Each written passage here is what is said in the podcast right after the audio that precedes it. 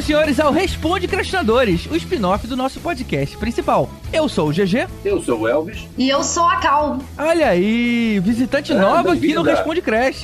Bem-vinda, Bem-vinda. Cal. De onde você vem?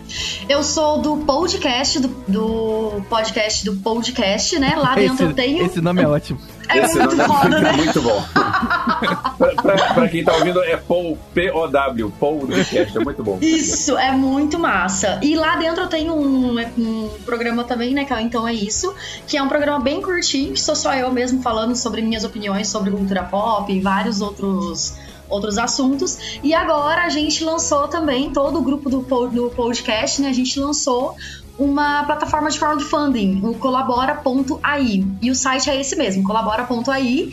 Ele lançou dia 13 de abril, no evento que teve em BH, no iPod, que é um evento de podcast muito foda. Vocês precisam, O vocês estão convidados. Hoje Aham. tá cheio de nomes legais.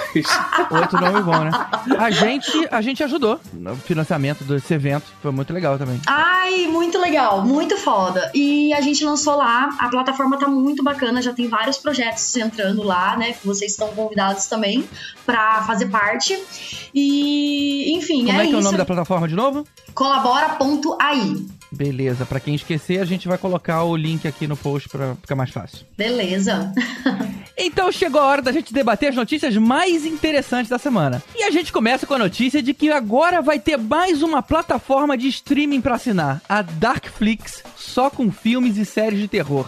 Cara, será que com tanto concorrente de peso, esses caras aí, que até são brasileiros, vão ter sucesso, vão ter seu espaço? Eu acho, é, é arriscado a gente pensar, porque o, você tem, todo mundo atualmente tem o Netflix, aí vão, vão- é, já tem outras por aí, vão ter mais ainda, e as pessoas agora vão ter que escolher quais streamings vão ter que ter, porque a conta no fim do mês vai ser cara, já que é, é ah, é pouquinho e tal, mas é pouquinho, mais pouquinho, mais pouquinho, vai ser uma conta de TV a cabo, né? É, exatamente. Então as pessoas vão ter que decidir. O que é interessante nessa plataforma do Darkflix é que começou a filme de terror, então você tem um nicho específico para isso. E segundo, que como eles não querem fazer, não querem competir com Netflix, tipo, ter produções próprias, pelo menos por enquanto, a ideia é ter filmes é, de catálogo de terror. Isso aí tem um, um mercado para isso. E aí, como ele é mais barato, é um negócio que, que anunciou que parece que ia ser 9,90, alguma coisa assim. Bom, vamos pegar esse pessoal que curte ficar vendo filme de terror, que é, seria aquela onda de, lembrando é, do, da, dos VHS, daqueles filmes de terror, que a, a galera se junta pra ver o Sexta-feira 13, 3, 4, 5, 6, 7, 8 e tal, e esse bando de filme de terror meio vagabundo. Porque tem um negócio que um, um amigo meu que trabalhava em locador, ele falava que é o seguinte: o melhor filme que tem é o de terror. Porque quando o filme de terror é ruim, é divertido. Então, talvez tenha um mercado bom pra isso. Agora, que é risco, é risco. Sim, e até o fato de. Porque assim, assim como aconteceu na Netflix, né? Que ela entrou e depois de um tempo eles começaram a fazer produções próprias, né? Isso também pode alavancar a coragem de outras pessoas criarem essas produções, né? Eu quero muito que dê certo pra, pra isso acontecer. Lembrando que o catálogo inicial deles inaugura agora em maio, é, é quando a plataforma entra, em- entra no ar, e começa com 666 filmes e 333 episódios de séries de terror. Fizeram essa jogadinha aí com os números. A dúvida com esses 333 é: será que eles. ah, é bom, vão pegar essa série, essa série, essa série. Hum, agora tá, tá sobrando 14. Qual série que tem 14 episódios? É, alguém, alguma série não vai ter fim aí. Agora é interessante que é o número da besta e o número do meio besta, né? É, é verdade. Quem assiste série é meio besta. Aquelas. Eu uma vez vi uma camisa assim: 333, meio besta. E tinha outro que era 667, vizinho da besta. Caralho! Mas eu achei massa que vai ter as primeiras versões de Além da Imaginação, né? E eu curtia É, pra caralho essa série. É, eu acho que o Elvis tocou num ponto bom. Eu acho que o catálogo talvez faça mais sentido do que os filmes blockbusters que a gente já vai ver mesmo. Já tem acesso a eles na, na Netflix ou na Amazon, nessas maiores. Agora, filmes que já saíram, que ninguém consegue achar e que ninguém talvez se importe, talvez seja interessante, mais divertido de ver. Aí é que tá, esse ninguém se importa, é esse o alvo que eles querem. Eles querem esses que, que você acha que não se importam. Porque realmente, o filme blockbuster não vai pra lá. Talvez, se isso crescer, mas essa é aquela história, né? A gente lembra que quando a Netflix começou, a Netflix era um negócio pequenininho com só filme velho. E depois a Netflix cresceu e começou a, a, a peitar tanto que hoje em dia tem filme concorrendo ao Oscar. Talvez, se o Darkflix crescer, eles comecem a, a comprar filmes novos, é, não vou dizer filme blockbuster, mas filmes de terror novos, sabe? Tem um monte de filme de terror que passa todo ano no cinema. E quem sabe até um dia talvez produzir alguma coisa, mas no, por enquanto o, o, foco é filme de catálogo e filmes legais, divertidos. E você vai procurar lá no meio dos 666, vai ter bastante coisa divertida. É. O, o bom pra empresa é que, como um filme de terror não é, não é uma coisa cara, né? Que nem os outros gêneros, o investimento total que esses caras receberam pra empresa ser criada do zero e ainda angariar direitos de exibição de todo o catálogo foi só de um milhão de dólares. Olha só, cara. Qual filme de catálogo é mais caro ou mais barato? Filme de catálogo é filme de catálogo, dando mesmo. É.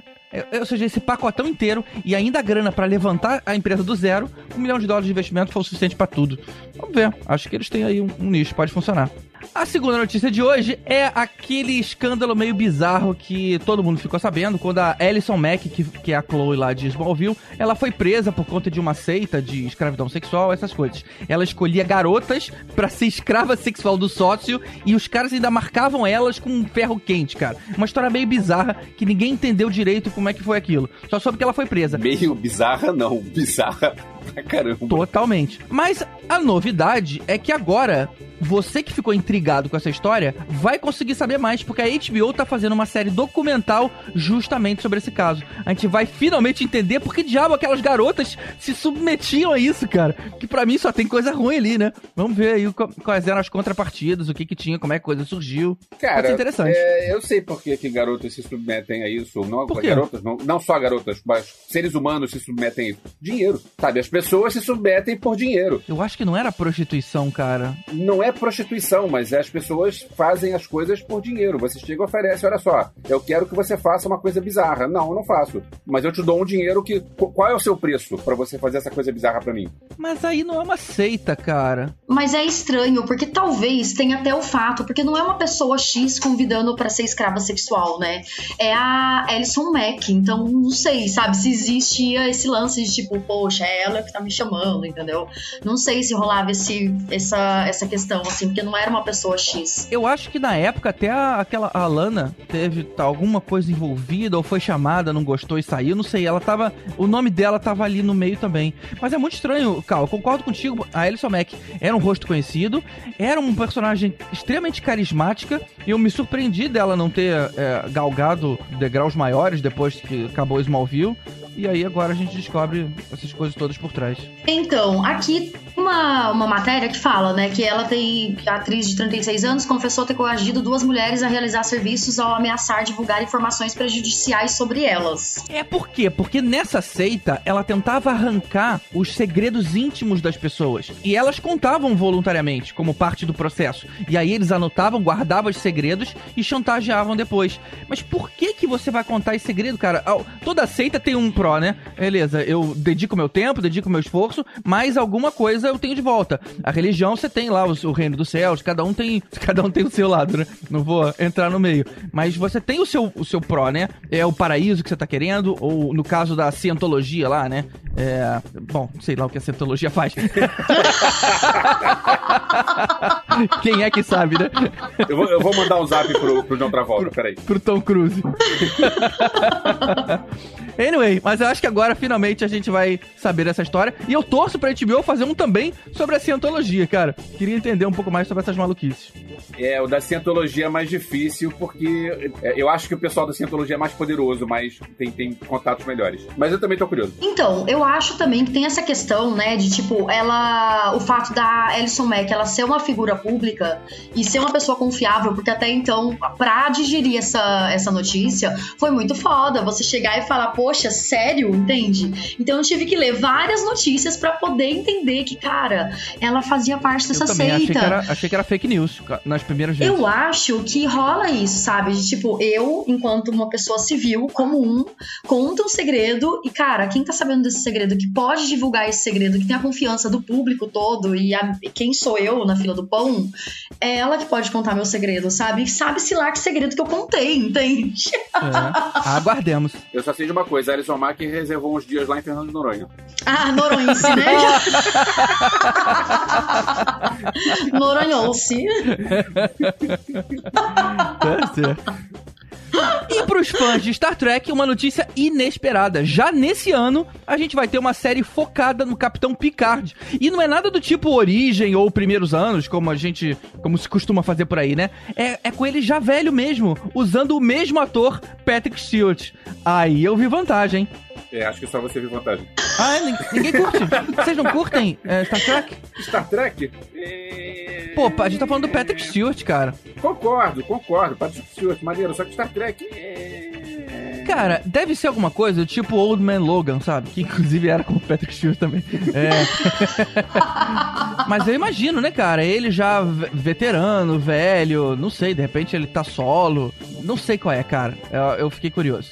Aquelas, né? Vou contar meu segredo aqui. Ellison Mack faz o que quiser com ele. Eu nunca assisti Star Trek. Desculpa. tá bom, então. Mas nem os novos, Cal? Nem os novos? Não, então, é algo que eu quero assistir porque é aquela coisa, né? Tipo, você gosta de Star Trek? Eu fico assim, meu, não sei, mas eu quero assistir. Olha, eu não sou desse, desses fanáticos que, que assistiam a, a, série clássica de Star Trek, não. Mas depois que teve o reboot com o Chris Pine, ou seja, chegou no grande público e aí eu entrei, eu vi assim, caramba, isso é bacana, isso é realmente legal. Não tive a curiosidade de olhar o passado ainda, mas o que teve de Star Trek depois desse reboot, como por exemplo essa série na Netflix, eu acompanho e gosto. Talvez seja um exercício interessante pra você fazer. Poxa, então vou fazer, porque eu também não gostava de filme de quadrinho, até começar a assistir e aí maratonar todos os filmes, todas as séries até chegar no Guerra Infinita, sabe? Vou te dar uma dica para você que não gosta de filme de quadrinhos. o Vingadores Ultimato é bom. Não sei se você ouviu falar disso. Sim, tem, sim. Tem um filme novo aí? ah, não Agora, sei não. Tem um filme, tem um novo, filme aí, novo aí que lançou. Eu não sei, não sei se tá passando na sua cidade, mas 80% dos cinemas né? do Brasil. ah, fica a dica lá, se quer assistir um filminho, né? Agora, olha só, deixa, deixa eu falar. Eu, como fã de Star Wars, tem assim, quando você começa a frequentar Conselho Jedi, tem uma cláusula secreta Alison Mack dizendo assim: você tem que falar mal de Star Trek. tá? É um negócio que a gente é, é, tem que ter essa, esse fla-flu entre Star Wars e Star Trek, Star Trek. Eu, na verdade, eu não, não desgosto de Star Trek. Eu vi é, os filmes do, da, da geração antiga, eu vi todos até, sei lá, o nono ou décimo, sei lá, eu via tudo no cinema. Teve ah, uma, uma época que cansou. Teve um montão. Teve a, a, geração antiga e teve a nova geração, e eu continuei vendo, e chegou uma hora que cansou. Esses novos do J.J. Abrams, eu gostei do, do reboot. Os fãs radicais disseram que eu gostei porque virou Star Wars, porque passou a ser um troço mais aventura do que, do que o troço cabeça que era. Mas é, eu nunca parei para é, entrar no universo de Star Trek, porque é muita coisa que tem, e tem muita coisa para televisão, e eu tenho, eu confesso que eu tenho preguiça de série, eu prefiro filme do que série. Então é, é um universo que eu conheço alguma coisa, porque eu vi muitos filmes, eu gosto de vários filmes, só que é um universo que eu não, não levo muito a sério. E tem uma coisa que acontece com vários fandoms por aí, que é o fã me afasta disso. Vem o fã de Star, de Star Trek dizer Star Trek 2, A Ira de Khan, é sensacional. Cara, olha só, é divertido, mas é galhofa porque o vilão parece um cover de Menowar. Aí o cara fica com raiva de mim. Não, não pode, porque o Khan é bom. Não, cara, o Khan não é bom, o Khan é caricato. É um ator ruim vestido de tanguinha de Menowar, cara. Não pode, você não pode levar isso a sério. Você pode pensar, é um filme divertido? É um filme é, trash? Mas você. Tá, mas você tá falando de coisas muito antigas, né, Elvis? O fã de Star Trek diz que o Star Trek 2 ainda é bom. É, mas tudo bem. A gente tá tentando conquistar aqui a Cal. Eu, eu diria, Cal. oh, que dilema! Aquela. Qual escolher? é, segue o J.J. Abrams em J.J. Abrams We Trust. É verdade, é, é verdade. Segue o J.J. Abrams. Ele fez um belo trabalho, ele me ganhou aí. Se você ver daí pra frente, você entra no mundo Star Trek. Aí você fala, caramba, eu gostei muito, quero ver o de antes, que eu não cheguei nesse ponto. Ou gostei muito, vou ver só daqui pra frente, que é onde eu tô. Na verdade, eu tô um pouco mais. Eu saí dos filmes e experimentei as séries novas, que a série nova da Netflix também é muito boa. Me falaram muito bem dessa série nova. Deve ser bom, só que eu não tenho preguiça de ver. É, Então não ah, vou, eu não vou adoro falar mal. série. É bom, é bom. Aquela, eu vou falar mal porque eu não gosto, não assisti. não, mas eu vou. Mas eu vou assistir sim. Eu vou assistir porque faz um tempo que eu tô pra assistir, sabe? Porque não é nem aquele preconceito, assim, sabe? É tipo, cara, nunca parei pra assistir, entende? Mas eu vou ver sim. Você me convenceu, GG? Aquelas. Aê, aê. E a última notícia do dia é talvez a mais bizarra de todas, que a Chloe Grace Moretz foi chamada para estrelar um filme live action do Tom e Jerry. Cara, live action tá indo longe demais, né?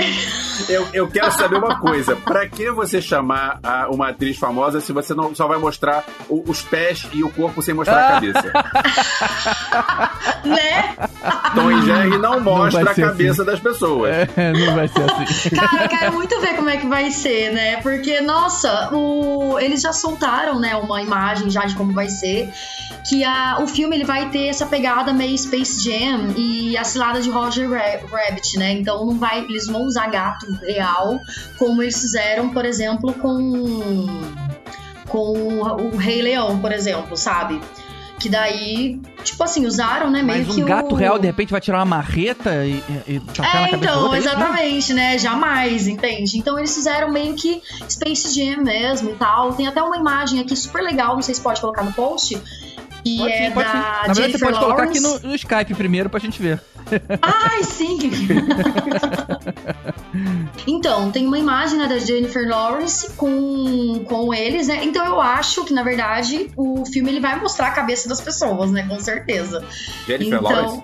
Então, aham, tem uma foto dela com, Olha com só. Tom e Jerry. Ela vai participar do filme também.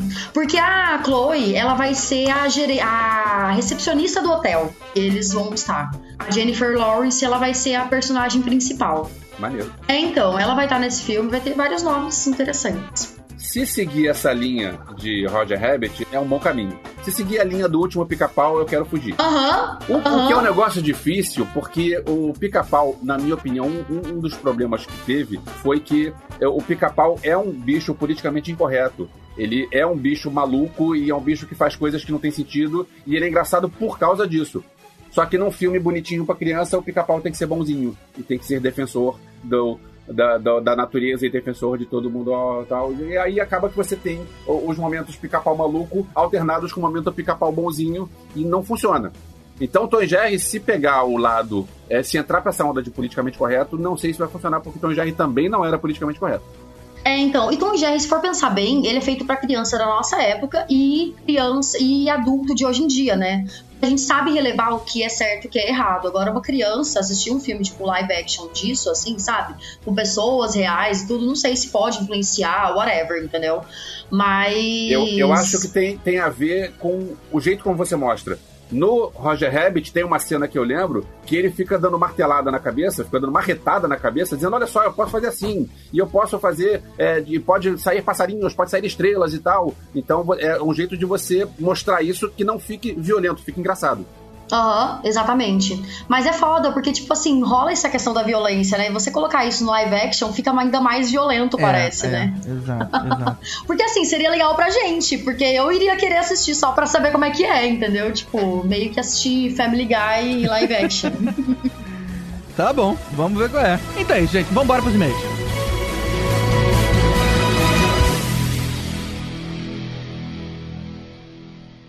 Now, here comes the music.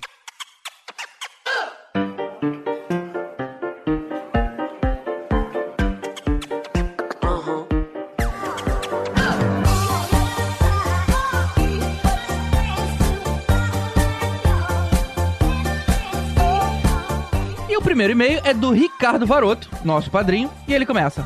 Olá, amiguinhos podcrestas. Vou aproveitar para fazer um desabafo que serve não somente em relação a esse filme especificamente, mas também de respeito à forma como as pessoas estão assistindo aos filmes atualmente, principalmente os de super-herói. Ele reclama das pessoas que sentam no cinema e ficam sentadas vendo. É isso? A forma como as pessoas assistem? O barulho? É, Se, se as pessoas, não, se as pessoas arranjarem bicicletas ergométricas para sentar no cinema, as pessoas vão ficar vendo os filmes e vão queimar calorias. É um negócio que é mais.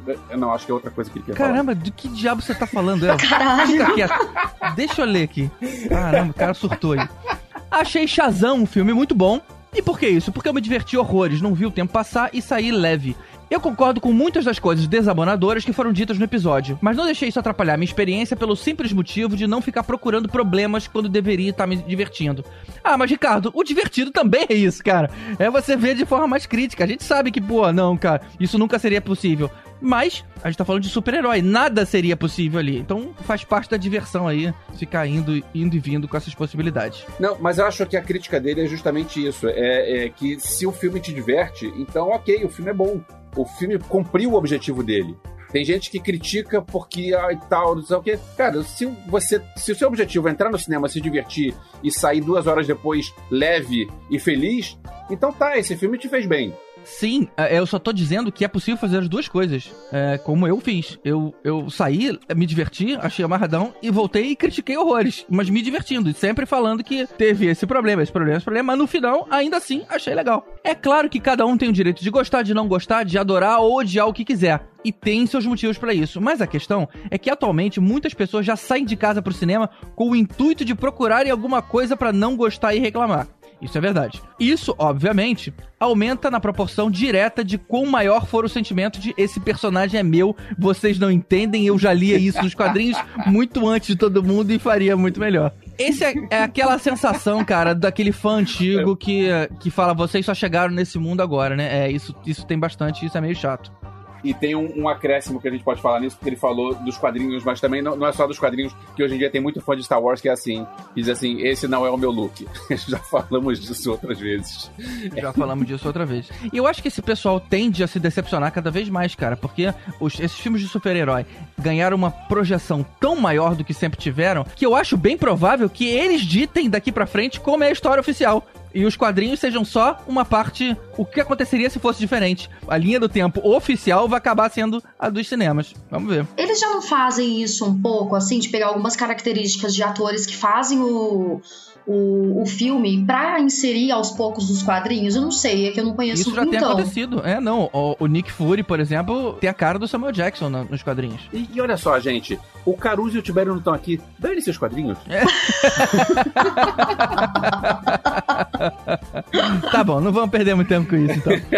Mas, mas sim, Cal, você tem razão. É, esses elementos já estão já surgindo. E na nossa gravação de Vingadores, eles até levantaram uma questão que, que eu acredito que pode acontecer. Uma leva nova de revistas em quadrinhos pode surgir a partir dos filmes com os traços dos, dos personagens que a gente conhece. Tipo, a Viúva Negra da Scarlett Johansson, o Gavião Arqueiro do Jeremy Renner. Ou seja, conquistando esse público novo que eles acabaram de pegar. Até porque, assim, eu não sou muito fã de quadrinhos da, de super-heróis mesmo, né? Eu sempre lia bastante da, da Maurício de Souza, desde pequena. Tá e aí, é, então, pois é, meu namorado, ele é super fã de quadrinho, né? Ele tem vários, tem coleção e tudo, então eu comecei a conhecer por causa dele. E rola isso mesmo, né? Tipo, rola um pouco da minha, da minha conexão com os quadrinhos agora por conta dessa questão, né? De ter a mesma cara do Nick Fury, você identifica ali, sabe? Porque você assistiu o filme. Então, o meu processo foi inverso, no caso, né? Foi dos filmes pros quadrinhos. É, acho que isso vai acontecer cada vez mais daqui para frente. Obviamente, haverá filmes que nem toda boa vontade do mundo vai fazer você gostar deles, mas ir desarmado já é um bom começo. Concordo contigo, Ricardo. Enfim, o resumo é: se você prefere sair pro cinema estilo chefe chuva na cara, Hã? O que, que, é isso? É, é, o cara que vai com mau humor. E imagina um cara com cara fechada e chovendo só na cara dele. Ah, Aquela tá. nuvenzinha. Não tinha entendido a referência. Vamos lá. Já procurando defeitos, e em alguns casos mais petológicos se deliciando com isso, beleza, o funeral é seu. Mas acredite, um pouco mais de leveza pode tornar a experiência muito melhor. Tá aí, recado do Ricardo Baroto. Concordo. Ah, eu também concordo, porque hoje em dia todo mundo quer ser crítico de cinema e isso me irrita pra caramba. Aquelas, né? Tipo, ai. porque eu acho legal criticar, porque realmente todos os filmes têm um pontinho ali, sabe? Mas você olhar o filme, tipo, se divertir e tal, e depois, não, preciso dar uma coisa. Eu falei, gente, às vezes o filme é só pra se divertir, sabe? Tipo, não tem a intenção de fazer você pensar. Deixa eu só completar. Eu acho que criticar não é o problema. Isso é uma coisa até divertida de fazer. Mas você já querer não gostar. É tipo aquele uhum, cara. É, isso vai, mesmo. Crítico gastronômico que já diz que é ruim antes de ir, sabe? Esse é o cara patológico, né? O cara que eu já vou para falar mal. Eu só quero anotar as coisas para balizarem a minha opinião negativa que eu já sei que vou ter. Esse aqui é o problema. Eu só acho que isso vale quando um jornal, isso não sei se ainda é feito, porque as pessoas leem muito pouco jornal é, físico hoje em dia e tá, a crítica está bastante pulverizada. Mas acontecia às vezes no Globo de botar dois críticos diferentes e cada um vai procurar um aspecto, um vai gostar e outro não vai gostar. E aí você lê duas, é, uma ressaltando o que tem de bom, outra ressaltando o que tem de ruim. E no site Podcastinadores eu peguei um comentário lá do Dart Paul por trás. Eu não sei se isso é um trocadilho, né? É, eu acredito É, que. esse nome Dart dele é- Paul. Vamos chamar ele de Dart Paul, pronto, melhor. E ele já é um, e ele já é um, um leitor antigo nosso, leitor barra ouvinte. Sim, sim, ele sempre, sempre Tá comenta. sempre aí. Aí ele faz, ele faz uns comentários divertidos aqui. Ele fala assim: várias revelações nesse episódio. Os sonhos de vilania do pequeno GG. Aí coloca GG com letra minúscula, que é o pequeno GG. O Tibério finalmente descobrindo que toda a sua graça foi drenada, transmitida para o seu rebento, no melhor estilo poder Darkness, bloco de quadrinhos. E o mais surpreendente de tudo, o Caruso defendendo o indefensável. Esquadrão Suicida? Não, Caruso, não! E o surgimento do selo Caruso Deceneco Safado. É verdade, o Caruso pela primeira vez defendeu a DC ali com, contra todo mundo. Mas um detalhe que passou batido pra todo mundo foi o polivalente Dimon Rousson, que já havia interpretado outro mago famoso da DC, o Papa Midnight no Const- Constantine de 2005. Acho que ele foi acumulando poderes mágicos nesses últimos 14 anos. É verdade, a gente lembrou de, de outras participações dele, mas a gente tinha esquecido de Constantine. Caramba, realmente ele, ele tá em todos os filmes de herói, então. O Constantine faz, faz muito tempo que passou, e Constantine ele não tem cara de filme de DC porque ele não é filme de super-herói. Então é, a gente esquece. É que nem vai lançar agora o Monstro do Pântano e a DC. É, do Monstro do Pântano é filme de terror. É, mas ok, é por isso que a gente esqueceu. Mas é verdade, o Dimon Rousson, ele é o cara que tá lá, é o mago vilão genérico da vez. Bom, seguindo. E pra quem apagou esse filme da cabeça, o Constantine com Keanu Reeves tem uma das primeiras cenas pós-créditos em filmes da DC, com o insano Shia LaBeouf, ainda sob o controle dos remédios, fazendo essa participação especial. Cara, eu preciso rever Cara, Constantine. não lembrava dessa esquema de cena pós-crédito, mas eu gostei mais do Shia LaBeouf sob controle dos remédios. que o cara é maluco hoje em dia, né? É verdade. Então é isso, gente. Manda e-mail pra gente lá no contato arroba podcastinadores.com.br, um like lá no nosso facebook.com barra podcastinadores ou comenta aqui no post do episódio em podcastinadores.com.br. E nas redes sociais a gente é arroba podcrast. Não é podcrash. A gente fala podcrash, que é bonitinho, mas se você escrever crash é pasta de dente. Então é podcrast. Instagram e Twitter, a gente tá lá. se você falar alguma coisa sobre o próximo episódio, eu te mato. o Tibério não tá aqui, gente. Alguém tem que fazer piada ruim no lugar dele. Pior que a piada ruim já é o eu te mato, né? Tipo,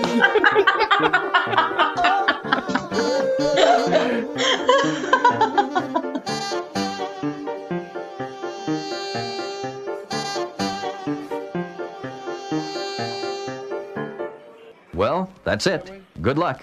And keep on dancing.